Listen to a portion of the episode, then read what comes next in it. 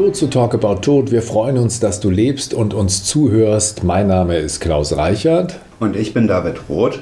Hallo zu einer neuen Folge unseres Podcasts. David, Avicii ist gestorben, David Bowie, Prince, Götz George. Jedes Mal wird darüber geredet, wie groß die Trauer um diese Prominenten ist. Jetzt mal abgesehen von den Angehörigen und Freunden der Toten, glaubst du, dass Fans trauern oder wird da Trauer mit Betroffenheit verwechselt? Uh, gerade bei Fans ist das ein schwieriges Thema, aber meistens ist es natürlich Betroffenheit. Nur im speziellen Fall von Fans ist es so, dass da dieser Künstler, all diese Gemeinsamkeiten, die man da feststellt, einen so nah an sein Idol auch ranrücken, dass da schon etwas wie eine Beziehung geschieht, die natürlich nicht unbedingt einer echten Beziehung entsprechen muss. Also dass dann auch tatsächlich was von demjenigen wiederkommt und man in so einen Austausch gerät. Aber meistens ist es natürlich erstmal so, dass eine große Betroffenheit, gerade wenn jemand wie Avicii sehr jung verstirbt und man sich so viel noch erhofft hat, vielleicht sogar, dass man auf ein Konzert gehen wollte oder ähnliches. Und es ist natürlich in der heutigen Zeit, wo wir ganz viel aus aller Welt mitbekommen, natürlich ein umfassendes Thema, weil wir den Eindruck bekommen, überall wird nur gestorben. Und wir uns ja eigentlich gar nicht so gewahr sind, dass halt niemand dieses Versprechen hat, den nächsten Tag eigentlich nur zu erleben, dass es ein Geschenk ist, all diese Zeit, die wir sehr miteinander machen. Es gibt ja vielleicht auch glückliche Fans, so bei Jopi Hesters oder so, die diesen Punkt nicht mitbekommen, einfach weil der Künstler so lange präsent ist. Und das ist dann Betroffenheit, die in der Regel aber natürlich sehr schnell abebbt. Gerade wenn wir jetzt einen Terroranschlag oder so etwas erleben und da sind Prominente, weil die Musik über Jahrzehnte, vielleicht Jahrhunderte präsent ist, das Werk natürlich nochmal ein ganz anderes Thema.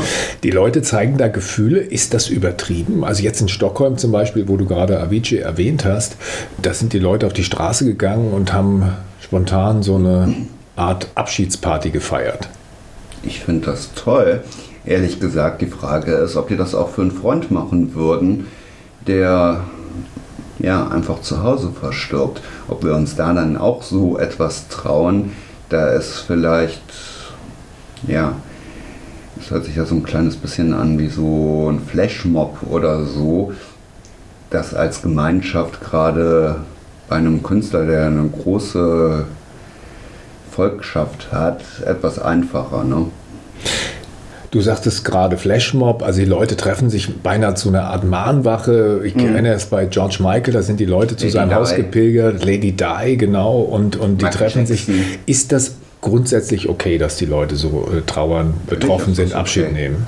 wie sagt man so, ich werde jetzt versuchen, nicht zu viel bergig zu sprechen, aber das Ehenul ist das andere Nachtigall oder so, ne? Also das liegt ja eigentlich auch genau wie Schönheit im Auge des Betrachters oder wie Liebe, ne? Dass man das anderen schwer nachvollziehen kann, näher bringen besser kann und dass das manchmal natürlich gerade für Nicht-Fans von Avicii, von George Michael oder einem anderen erstmal als ganz, ganz bizarr erscheint weil man die gleichen Gefühle nicht hat. Und das ist ja eigentlich wie unser wochenendliches Bundesliga-Ritual, wie man da zum Verein steht oder zu den anderen Vereinen. Und also ich denke, das muss man eigentlich ganz gut zulassen können. Da muss man halt ein bisschen tolerant sein und auch gerade so wie Menschen halt ihre Liebe ausdrücken, wenn man den Kontext nicht versteht aus der Beziehung heraus, dass man auch wenn es mir nichts bedeutet, den anderen halt zulassen kann, wenn es denen wichtig ist. Und ich finde es toll, dass man in einer gewissen Form da trauern kann oder dem Ausdruck geben kann. Ja, ich mag das nicht bewerten. Ich habe noch eine Besonderheit, als äh, Johnny Holiday gestorben ist, also ein französischer Künstler, ein mhm. riesiger Star in Frankreich, ja. da war bei der Trauerfeier sogar der Staatspräsident Macron war anwesend. Das ist natürlich stilbildend für dieses ganze Land. Ne? Ja, auf der anderen Seite kannst du sowas dir auch bei uns vorstellen. Ich weiß nicht. Also wie zum Beispiel Harald Junke gestorben ist oder Rudi Carell oder so, habe ich, meine ich, da keinen Politiker besonders wahrgenommen in dieser Form. Und ja, ich glaube, es kommt immer auf die besondere Situation an und es ist ja immer die Frage, für wen trauern wir. Ne? So eine große Beerdigung hat ja manchmal auch etwas von einem Schaulaufen. Und ja, wo natürlich auch Angehörige sich fragen, für wen machen wir das gerade? Es gibt ja auch Angehörige oder auch Persönlichkeiten des öffentlichen Lebens, die ihre Familie sehr beschützen vor dem Ganzen und wo die halt auch sehr unterschiedlich mit dieser Person umgehen. Also es sind ja auch immer diese ganz unterschiedlichen Bilder, die eine Person nach außen hat und im Innenbereich. Und was dann wirklich Ausdruck dieser Persönlichkeit oder dieser Beziehung ist. Ne? Also ich könnte mir schon vorstellen, wie gesagt, jetzt vor der letzten Wahl, wenn da jemand hier in Deutschland gestorben wäre, der, ich sage jetzt mal so, will ja keinem was Böses wünschen, aber wenn Dieter Bohlen da gestorben wäre, so als einer der präsentesten Prominenten in Deutschland, dann könnte ich mir sehr gut vorstellen, dass da der halbe Bundestag sicher gerne gewesen wäre. Ne? Bist du sicher?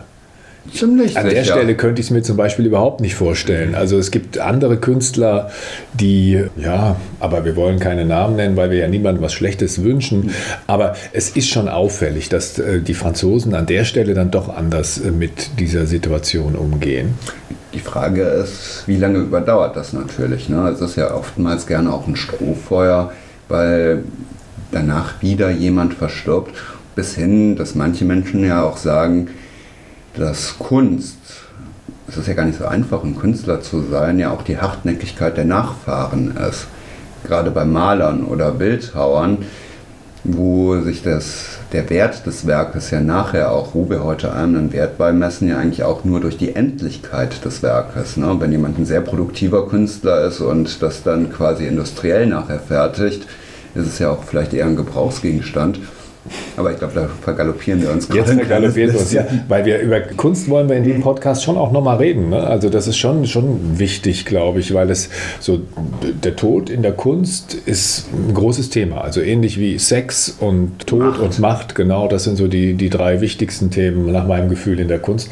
Aber jetzt haben wir uns wirklich ein bisschen vergaloppiert. Aber interessant ist, wir haben über die Prominenten gesprochen. Das heißt, gibt es da Trauer und Betroffenheit? Und du hast selber schon in der Antwort so einen Schlenker gemacht hin zu dem, was wir erleben, wenn wir irgendwie in die Nachrichten gucken, ne? dass, dass irgendwo Krieg ist und wir Tote im Fernsehen sehen oder dass ein Terroranschlag passiert, sei es jetzt in Deutschland Genau. oder irgendwo im Ausland. Also eine sehr dienstbeflissene Betroffenheit, die man dann natürlich auch erlebt, ne? Ja. weil man natürlich dann sehr betroffen sein muss. Ne? Ja, ja. eine Siehst du denn-.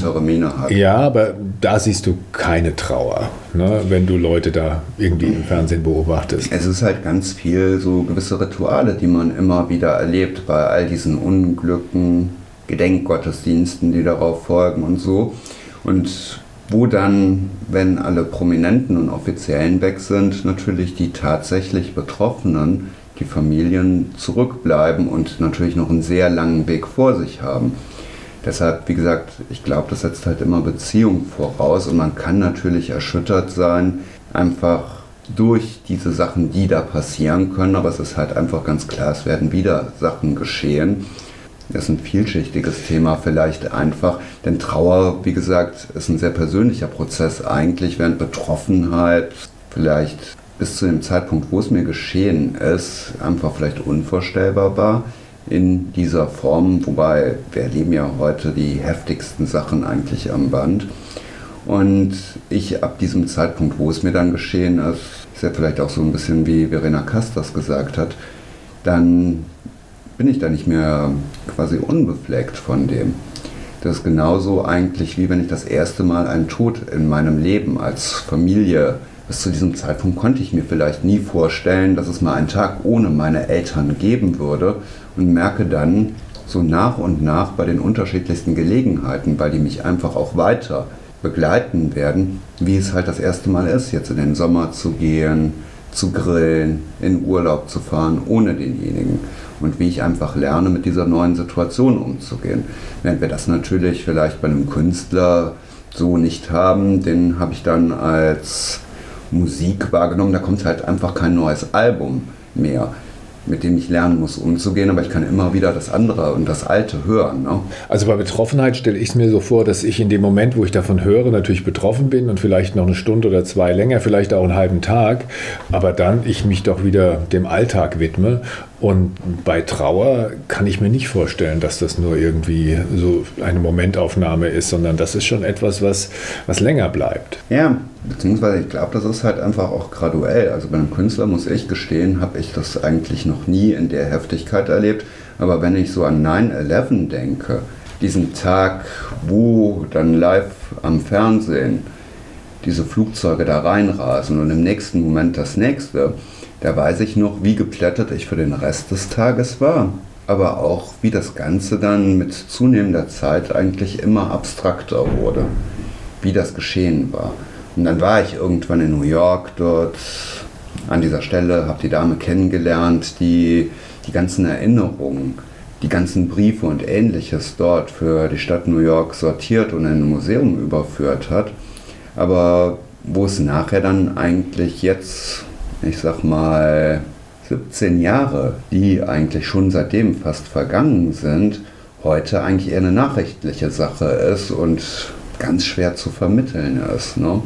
Ein bisschen länger ist es her, dass mein Opa verstorben ist, der immer wieder präsent ist.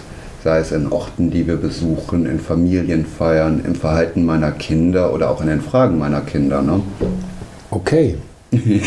Ja, ja, also ich finde schon, dass letztendlich es auch Sinn macht, das mal auszusprechen und darüber nachzudenken, weil viele halten das, wir reden ja davon öffentlicher Trauer und die Fans trauern und die Leute trauern um und äh, das wird so leichtfertig immer dahergesagt und ich glaube, dass schon wichtig ist, mal klar zu machen, dass es da doch einen gravierenden Unterschied gibt zwischen echter Trauer und Betroffenheit. Absolut. Natürlich auch, dass Betroffenheit teilweise natürlich noch geschürt wird. Ne?